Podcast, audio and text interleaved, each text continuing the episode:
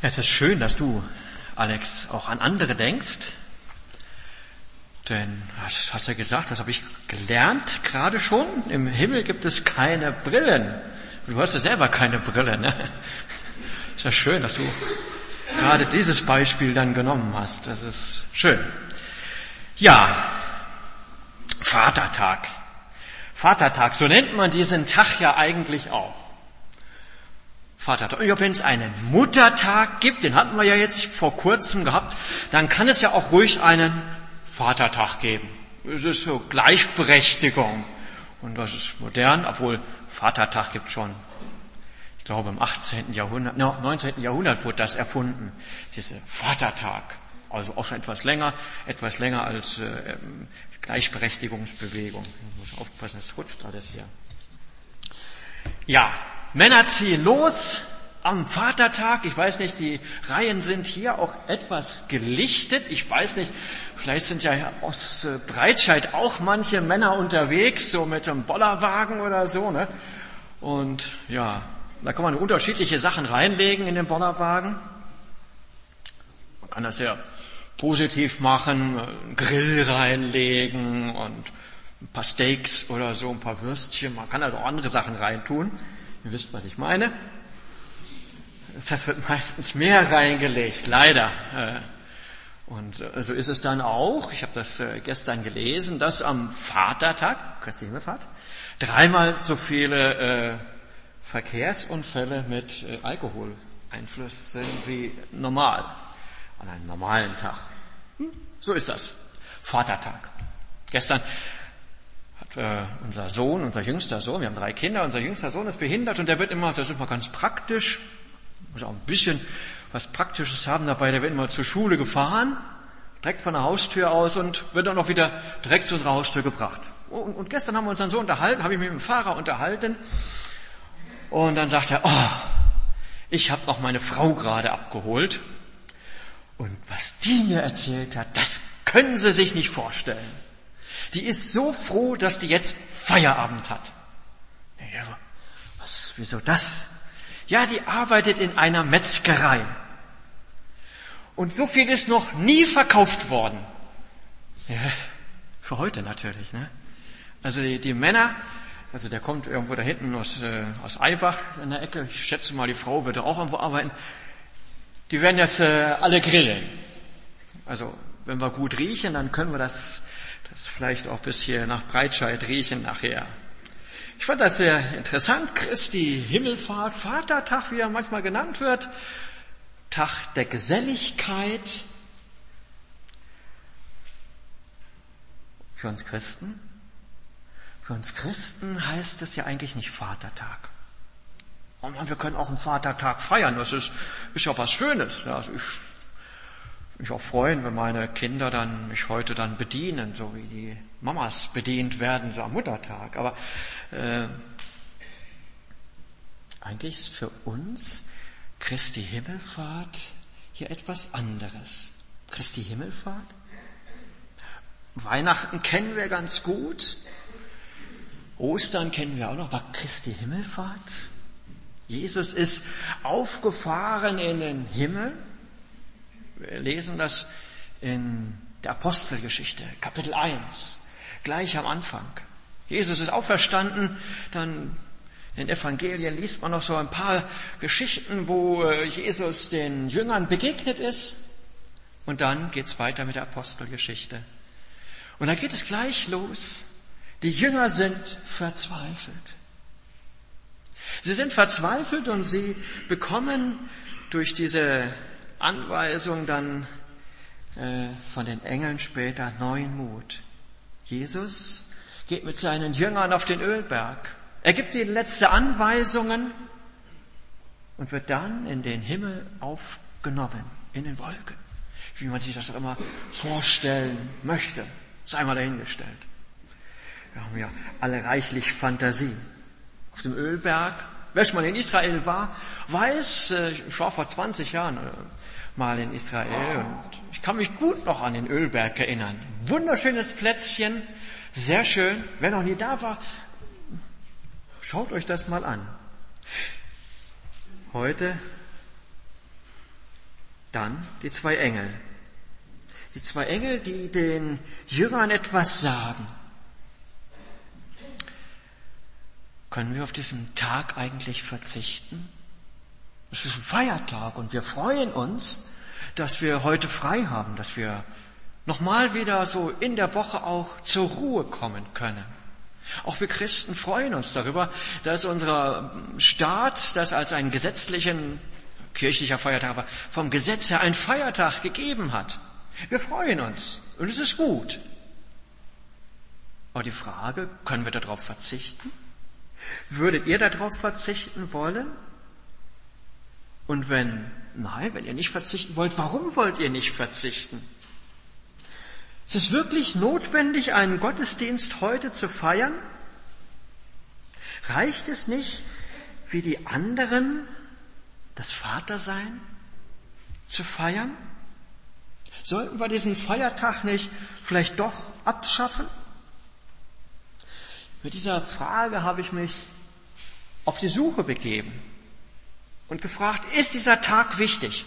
Für uns, für mich, für euch, heute und in unserem Leben als Christ. Und ich bin auf einen Abschnitt gestoßen, du hast ihn ja schon genannt, hm, aus dem Kolosserbrief des Apostel Paulus. Es sind vier Verse und die möchte ich jetzt gerne vorlesen. Wer also die Bibel dabei hat, Kolosserbrief Kapitel 3, Vers 1 bis 4. Wer keine Bibel bei hat, ich lese es vor, ja. So, da heißt es jetzt, wenn ihr nun mit dem Christus auferweckt worden seid, so sucht, was droben ist, wo der Christus ist, sitzen zur Rechten Gottes. Sind auf das, was droben ist, nicht auf das, was auf der Erde ist. Denn ihr seid gestorben und euer Leben ist verborgen mit dem Christus in Gott. Wenn der Christus, unser Leben, geoffenbart werden wird, dann werdet auch ihr mit ihm geoffenbart werden in Herrlichkeit. Dieser Abschnitt, da steht in einem größeren Zusammenhang. Und in diesem größeren Zusammenhang, wer den Kolosserbrief sich mal zu Hause durchliest, oder vielleicht hat der ein oder andere das auch so präsent, ist ein eifriger Bibelleser, hat das präsent, da geht es äh, um Sterben, Begraben und Auferweckt sein. Diese Begriffe kommen in diesen äh, Versen vorher und Versen nachher vor. Sterben, begraben, auferweckt sein. Und was denkt ihr da? Wenn ihr diese drei Begriffe hört, sterben, begraben, auferweckt sein, um Christus, aber auch an unsere Taufe. Denn die Taufe ist ja ein Symbol dafür. Ich bin mit, nach Römer 6, ich bin mit Christus gestorben und begraben. Und wenn wir, ich habe hier vorne, denke ich mal, das Taufbecken, wenn er dann runtergeht, der Täufling, ja, dann geht er in dieses feindliche Element. Das ist, eigentlich ist es ein Feind. Ich gehe jede Woche schwimmen und ich merke das immer wieder. Eigentlich ist das ein feindliches Element. Da kommt eine dicke Welle und dann, es ist nicht unseres. Und wenn wir runtergehen ins Wasser, ist das eigentlich ein Symbol, ein Zeichen dafür. Ich bin gestorben. Und dann kann man ruhig ein bisschen unten bleiben. Und dann kommt man wieder raus. Und ich bin auferstanden, bin aufgeweckt mit meinem Herrn, mit Christus. Eine Taufe. Ich weiß nicht, wie ihr eure Taufe, wenn ihr getauft seid, so in Erinnerung habt. Demnächst ist Bujo. Das 50. Mal. Feiert 50. Geburtstag heißt es. Und am Ende soll aufgerufen werden und ermutigt werden, die jungen Leute sind, so habe ich das jetzt, äh, gestern kam die, die Mail wieder aus, aus Witten, 4800 haben sich bis jetzt angemeldet. Und ich denke mal, da werden wahrscheinlich auch ein paar Breitscheider dabei sein. Ein paar Schönbacher sind auch dabei. Und aus Erdbach werden vielleicht, ich, ich weiß es nicht, von wo die überall kommen. 4800 junge Leute. Und die werden dann zum Schluss aufgefordert oder im Laufe der Tage, denkt mal drüber nach, das festzumachen, auch in der Taufe. Und dann, vielleicht kommen eure jungen Leute dann auf euch wieder zu und sagen, hier, ich möchte mich taufen lassen. Wie sieht's aus? Können wir das nicht machen? Wäre doch schön, oder? Lasst uns dafür beten, dass das geschieht. Denn die Taufe ist etwas sehr, sehr Wichtiges. Symbolisch. Am 12.7. 12.7. Wunderbar. Perfekt. Gut nachgeguckt. Ich, ich, bin, ich liebe Taufe. Ich, äh, ich bin das elf Jahr oder das elfte Jahr. Ich habe schon knapp 30 Personen getauft in Schönbach. Ich liebe das. Manchmal waren da welche dabei, die Jahre und Jahre und zum Teil auch Jahrzehnte gewartet haben. Ich denke, vielleicht ist es bei euch auch so, der eine und andere. Zwölfte, siebte. Meldet euch. Sagt, ja, ich mache das jetzt, ich zeige das, ich mache das symbolisch klar, ich, ich glaube ja. Ich hänge mich ich habe mich an diesen Christus drangehangen. Und er ist ja für mich gestorben. Das ist mein Leben.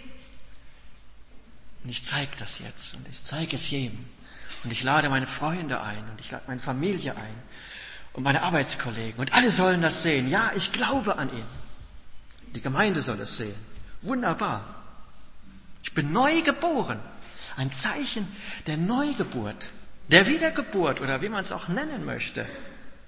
Musst von Neuem geboren werden, sagt Jesus dem Nikodemus. Also dieses Gespräch, wo nachts einer von den Pharisäern, von den Oberen kommt zu Jesus, im Schutz der Nacht vielleicht, und die fangen ein Gespräch an über den Glauben. Und Jesus sagt diesem Nikodemus, mein Mensch, der muss von neuem geboren werden. Ich komme nachher nochmal auf diese Stelle zurück.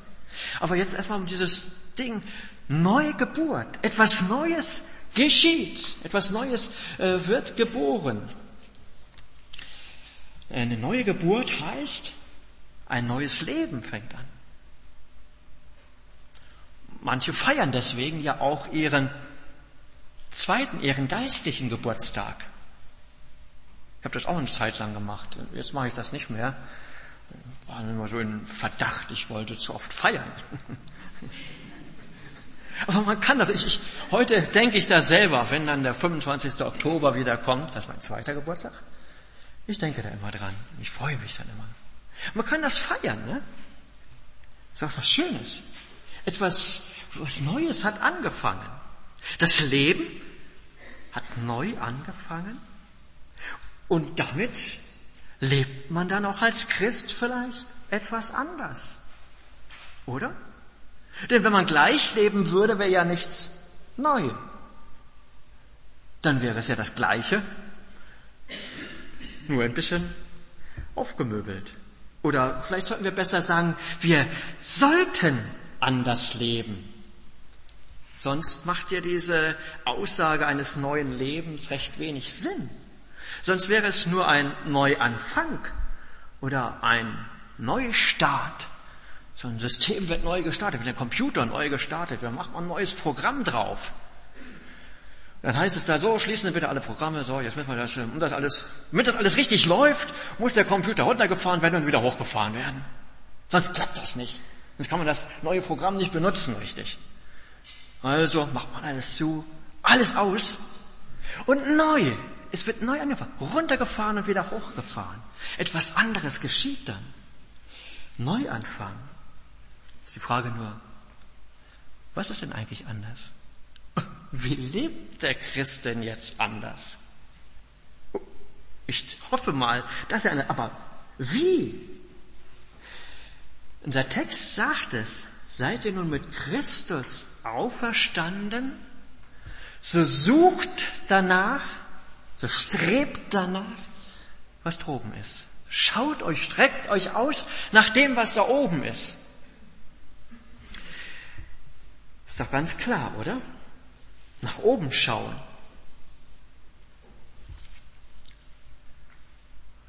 Bin ein Schelm, bin ich ja.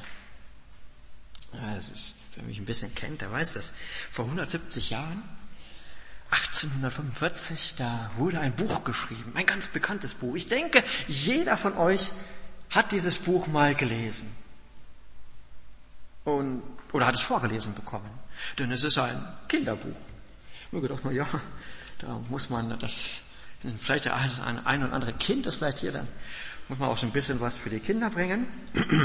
naja, von Heinrich Hoffmann ist das Ganze. Das äh, Buch, das heißt Strubbelpeter. Und ich, ich mag das Buch gerne. Ich heiße ja auch Peter. Und so ein bisschen strubbelig bin ich auch. Und äh, ja, das ist mein Buch. Das ist eine schöne Geschichte. Ich mag es, auch wenn die Pädagogen heute sagen, ach, die schlagen die Hände beim Kopf zusammen und sagen, ach, wie fürchterlich, wie fürchterlich.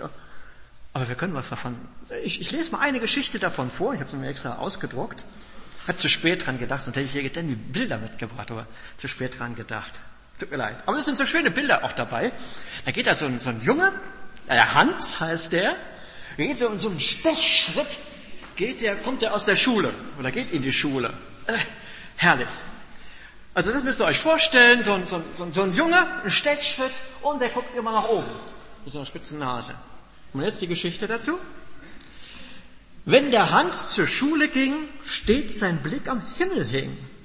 Nach den Dächern Wolken schwalben, schaut er aufwärts allenthalben. Vor der eigenen Füße dicht, ja, da sah der Bursche nicht.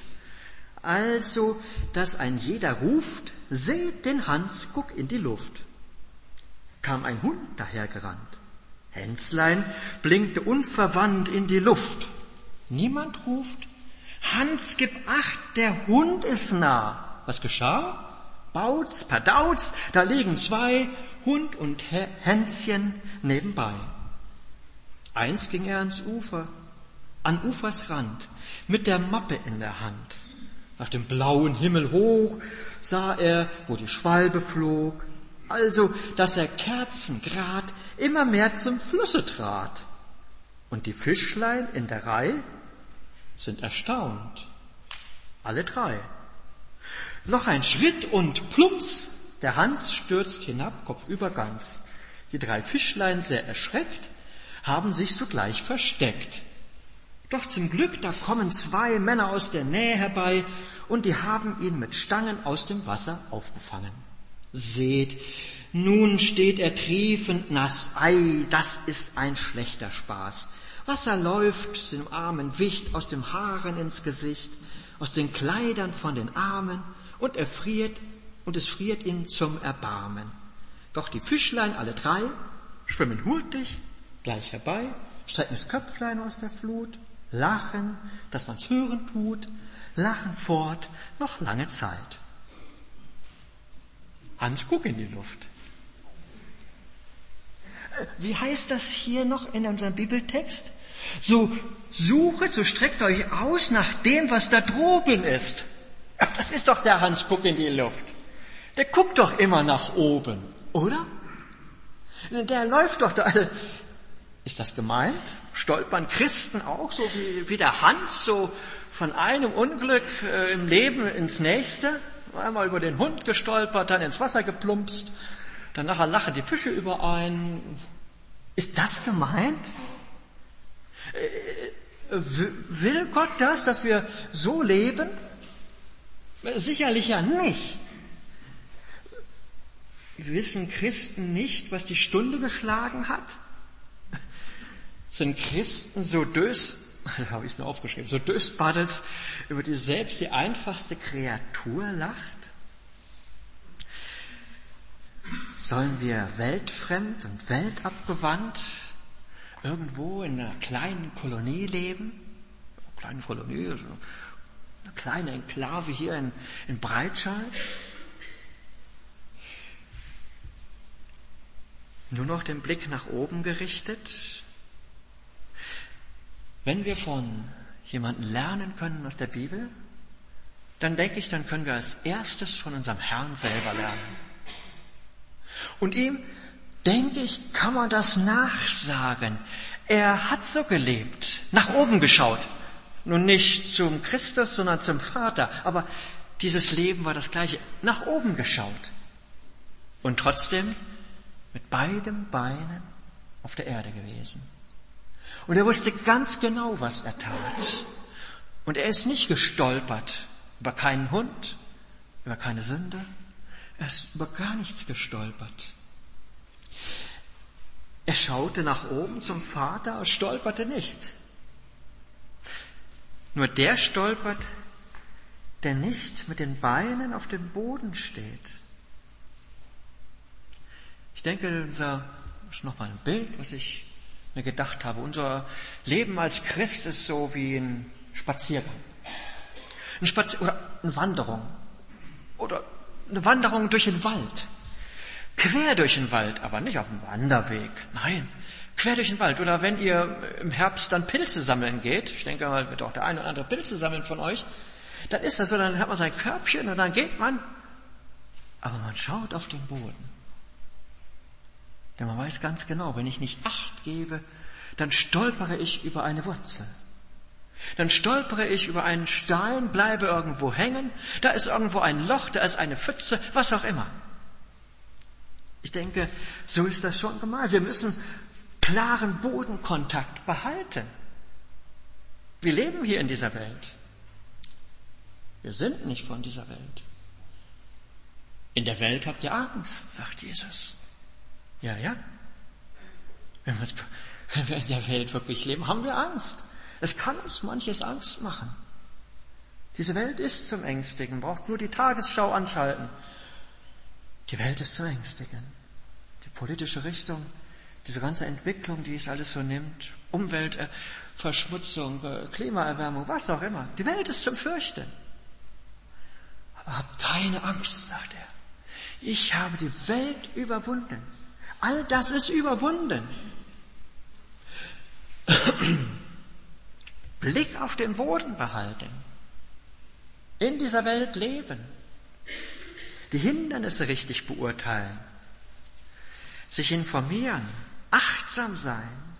Wir werden öfters aufgefordert, in der Heiligen Schrift achtsam zu sein, darauf zu achten, die Zeichen zu sehen, die Zeit zu beurteilen. Das sollen wir tun. Leben, Leben ist von seiner Definition her ja schon Bewegung.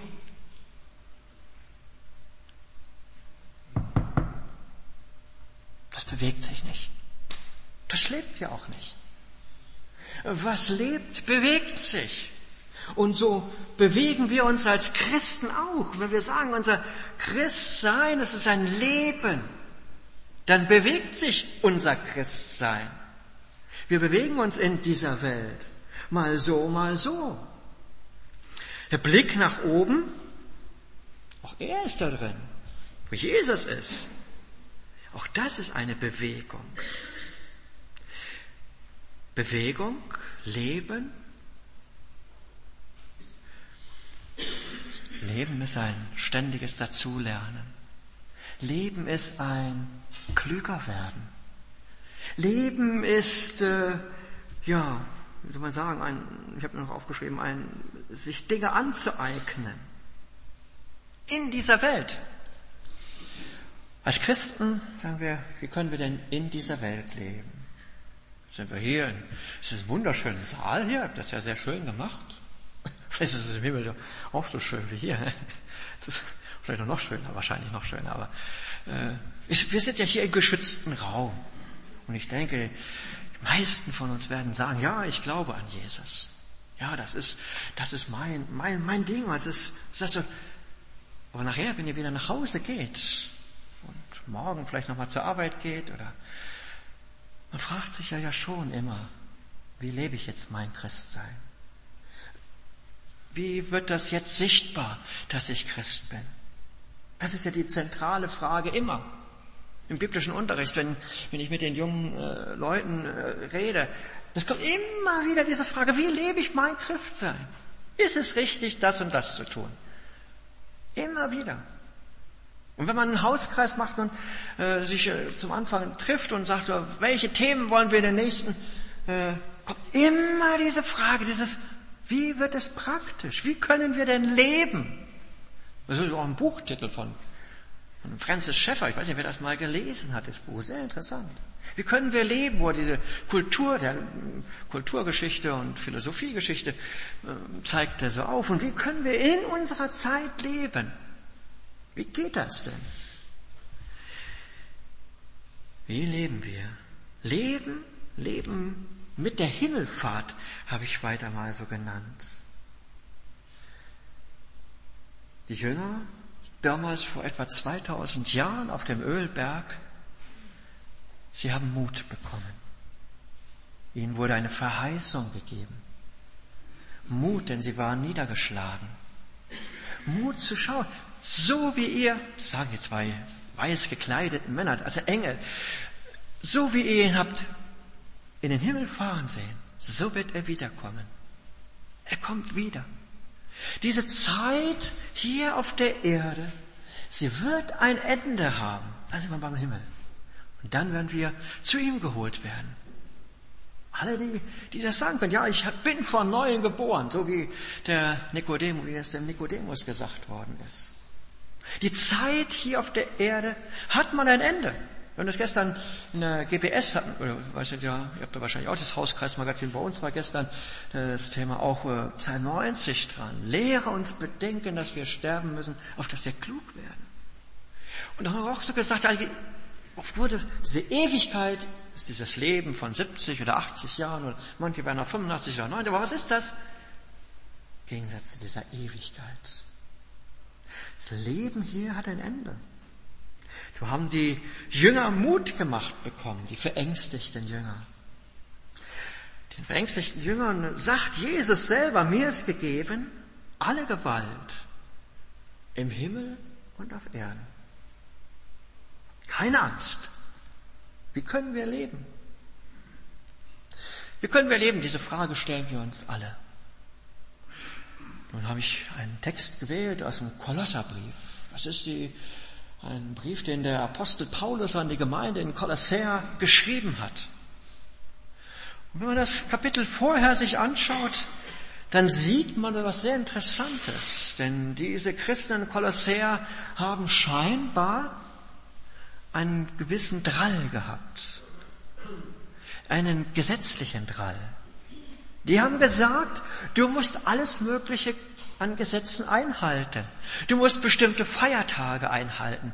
Du musst den Sabbat einhalten. Du musst äh, Neumonde halten. Und was denn da alles? Du musst Trinkgewohnheiten werden da aufgeführt, Essgewohnheiten. Du musst, du musst, du musst. Und wenn du das alles tust, ja dann, dann lebst du richtig als Christ. Dann lebst du ein gesegnetes Leben. Und Paulus schreibt und sagt, nein, das ist nicht der richtige Weg. Es gibt einen anderen Weg. Den Weg, und den zeigt er uns dann jetzt hier in Kapitel 3 dann auch auf, vorher auch schon, aber Kapitel 3 dann nochmal ganz, ganz bewusst. Wenn ihr nur mit dem Christus auferweckt worden seid, also, wenn ihr Christ geworden seid, wenn ihr euch bekehrt habt, so sucht, was da droben ist, wo der Christus ist, sitzen zur Rechten Gottes. Darum geht es.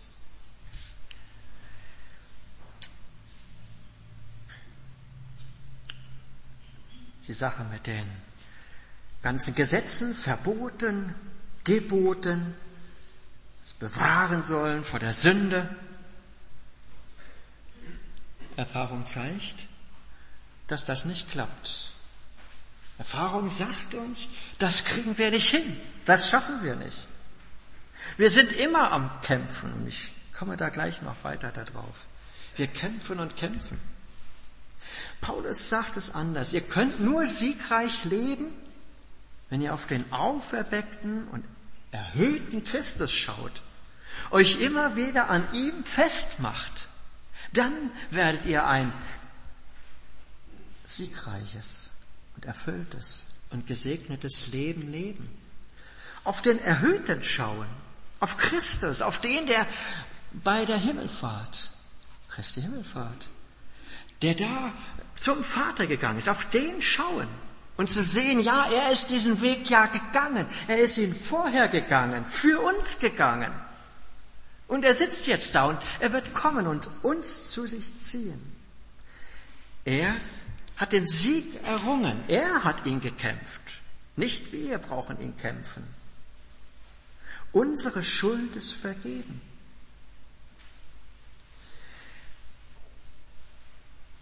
Aber ich sündige doch. Es klappt doch nicht. Ich sündige doch jeden Tag immer wieder. Ich werde immer wieder versucht. Der eine wird in seinem Stolz versucht, der nächste in seiner Beziehung zum Geld, ein anderer in, in seinem Mundwerk, das er nicht halten kann, ein anderer kann es nicht lassen zu lügen, ein anderer hat Probleme mit dem anderen Geschlecht und wie auch immer. Ich werde doch versucht, das ist doch, das ist doch unsere Erfahrung, die wir machen.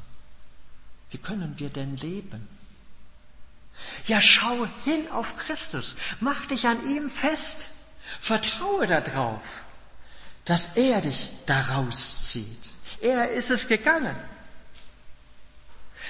Die Blickrichtung, auf die kommt es an. Schau doch nicht immer auf die Versuchungen, die kommen. Schau hin auf den, ja, der die Versuchung besiegt hat, der dich da durchtragen möchte. Schau auf Christus. Und ich finde es immer schön, wenn so ein großes Kreuz auch im Gottesdienstsaal hängt. Ich finde das, bei uns ist auch ein großes Kreuz. Bei euch ist es so schön, hat es so schön angeleuchtet. Es ist schön, weil es das, das Zentrum ist. Das Zentrum überhaupt. Unser Herr, wie er da hängt. Und ja auferstanden ist. Für uns. Für dich. Für deine Schuld und für deine Versuchung, der du immer wieder erlegst. Für meine Versuchung, wo ich immer wieder hinfalle. Da ist er gestorben. Und er zieht uns. Und an ihn machen wir uns fest. An ihm sollen wir uns festmachen. Und dann, wenn ich das so sage, dann kann ich auch hinkommen zu diesem, das ist so ein Begriff zur herrlichen Freiheit der Kinder Gottes. Denn das befreit, wenn ich nicht selber kämpfen muss und es nicht selber machen muss, sondern wenn ich weiß, Christus, er hat's für mich geschafft und ich hänge mich einfach an ihn. Und ich denke daran, wenn ich zum Abendmahl gehe, er hat sein Blut vergossen, er hat sein Leib gegeben. Für mich, für dich. Ich schaffe es nicht. Ich bin nur schwach. Keiner von uns. Keiner von uns muss denken, oh, ich bin doch der, ich schaffe das schon, ich muss nur. Nee, keiner schafft es. Christsein ist nicht ein Festhalten, ein krampfhaftes Festhalten von Geboten, um heilig zu sein. Nein, nicht daran sollen wir uns festhalten, an Christus sollen wir uns festhalten. Er zieht uns mit. Unsere eigene Kraft, die wir haben vielleicht, um mal einer Sünde zu widerstehen. Und das nächste Mal ist er nicht mehr da. Diese Kraft die wird uns nicht helfen. Nicht umsonst sagen wir, alles ist Gnade. Es gibt eine wunderschöne Geschichte. Ich liebe diese Geschichte. Das ist aus dem Alten Testament. Und sie hat einen Bezug ins Neue Testament rein. Und zwar, ich erzähle die ganz kurz. Die meisten werden sie kennen, aber trotzdem. Es ist die Zeit der Wüstenwanderung, das heißt Mose führt das Volk Israel, das 430 Jahre in Ägypten unter Sklaverei gelebt hat, führt er raus durch alle möglichen Schwierigkeiten und dann, naja, dann passiert es, sie murren und das, es geht nicht weiter und sie müssen 40 Jahre in der Wüste sein. 40 Jahre müssen sie erst durch die Wüste und kaum einer schafft es nachher. Kaum einer von denen, die vorher in Ägypten waren, wird nachher dem Weg ins heilige Land. Das werden alles nur die Nachfahren sein, bis auf wenige Ausnahmen. Und in dieser Zeit passiert es auch, in dieser Wüstenwanderungszeit in der Wüste Paran, da ist eine Situation, eine Schlangenplage. Eine ganz fürchterliche Schlangenplage. Überall tauchen auf einmal Schlangen auf. Giftige Schlangen. Und wenn man gebissen worden ist, dann stirbt man. Und überall sind die. Und man kann sich gar nicht mehr richtig erwehren gegen diese Hunderte und Tausende von Schlangen.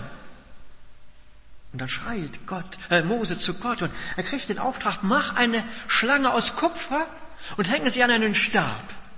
Und jeder, der jetzt aus dem Volk da auf diese Schlange aus Kupfer guckt, dem macht das nichts aus, wenn er gebissen wird. Der darf leben. Und wenn er nicht drauf schaut, der muss leider sterben.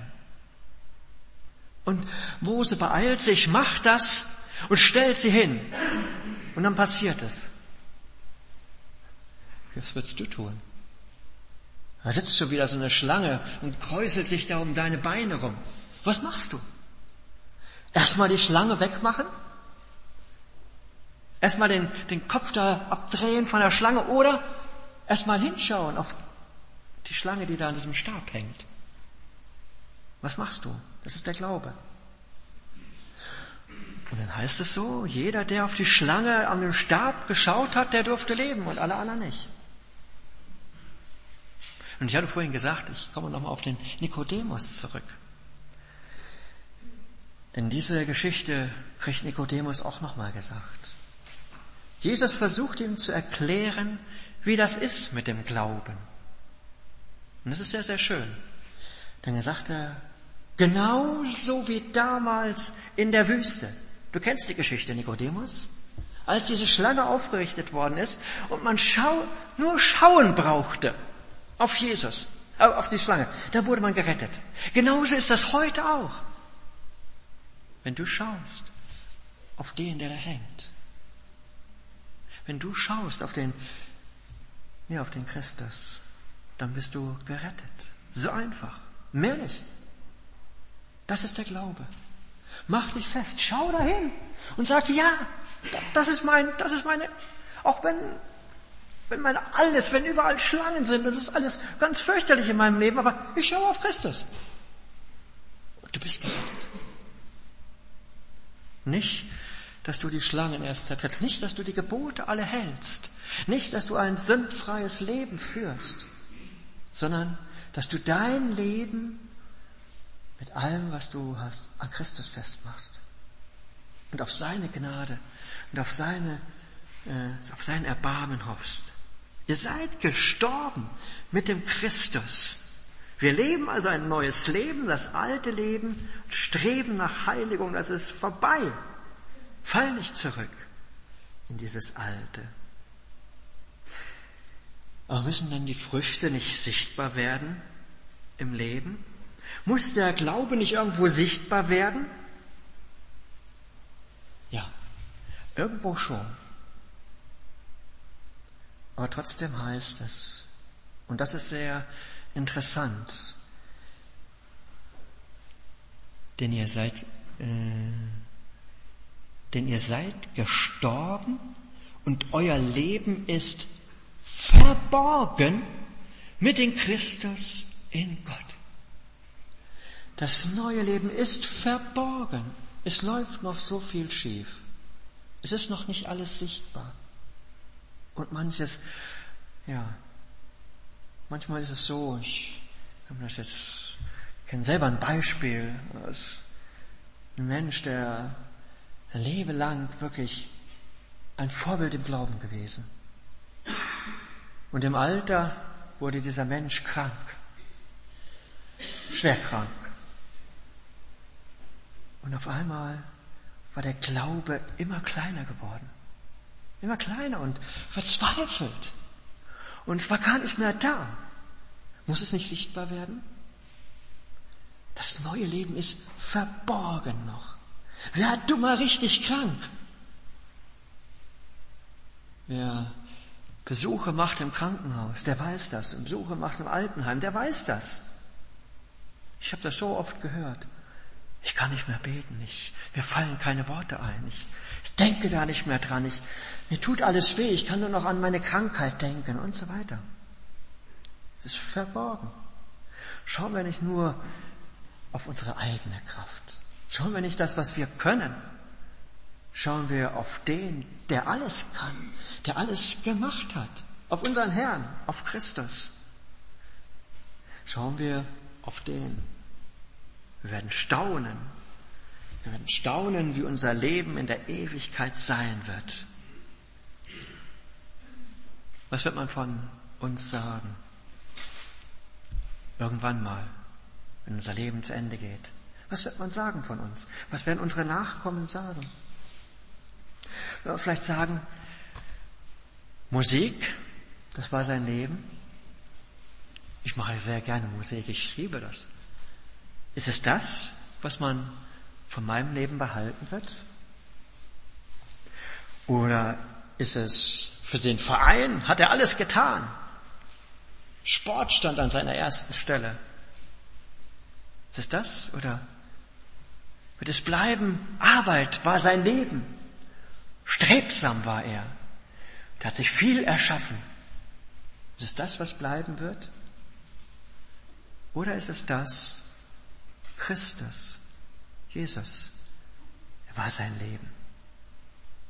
Ihn hat er sich ausgerichtet. Ich möchte schließen mit einem Vers, mit, mit zwei Versen, die ich noch vorlesen möchte, aus dem Galaterbrief, die, denke ich, genau das in einer wunderbaren Art ausdrücken. Galaterbrief Kapitel 2, manche kennt diese Verse wahrscheinlich auswendig auch, Vers 21 und 21. Ich bin mit Christus gekreuzigt und nicht mehr lebe ich, sondern Christus lebt in mir. Was ich aber jetzt im Fleisch lebe, lebe ich im Glauben, und zwar im Glauben an den Sohn Gottes, der mich geliebt und mich selbst und sich selbst für mich hingegeben hat. Ich mache die Gnade Gottes nicht ungültig, denn wenn Gerechtigkeit durch Gesetz kommt, dann ist Christus umsonst gestorben. Wir neigen uns nochmal beten.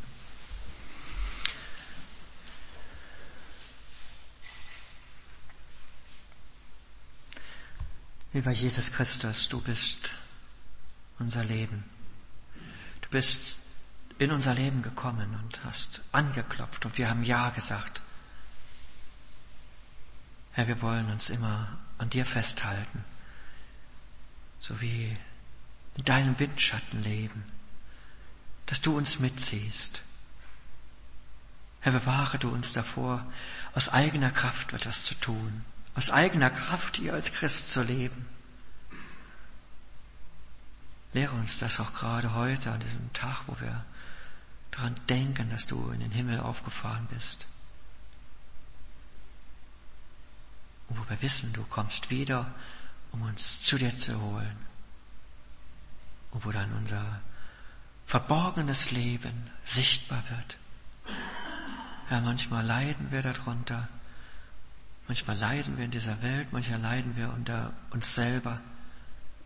Herr, erbarme du dich immer wieder und bewahre du uns, dass wir dich nicht aus den Augen verlieren und einfach nicht hinfallen und denken, wir können es von uns selber irgendwie schaffen. Stoße du uns immer wieder auf, auf dich und auf deine Gnade. Das bitten wir dich und dann landen freuen uns und wünschen uns das so sehr, dass wir ein befreites, ein königliches Leben führen dürfen und führen können. Herr, segne uns darin. Sei du bei uns, auch gerade an dem heutigen Tag. Und sei du auch bei denen, die jetzt heute nicht hier sind im Gottesdienst, die irgendwie was anderes vorhaben und machen. Sei du auch bei ihnen und schenke du auch ihnen diese Zuversicht in dir wollen sie dir anbefehlen. Amen.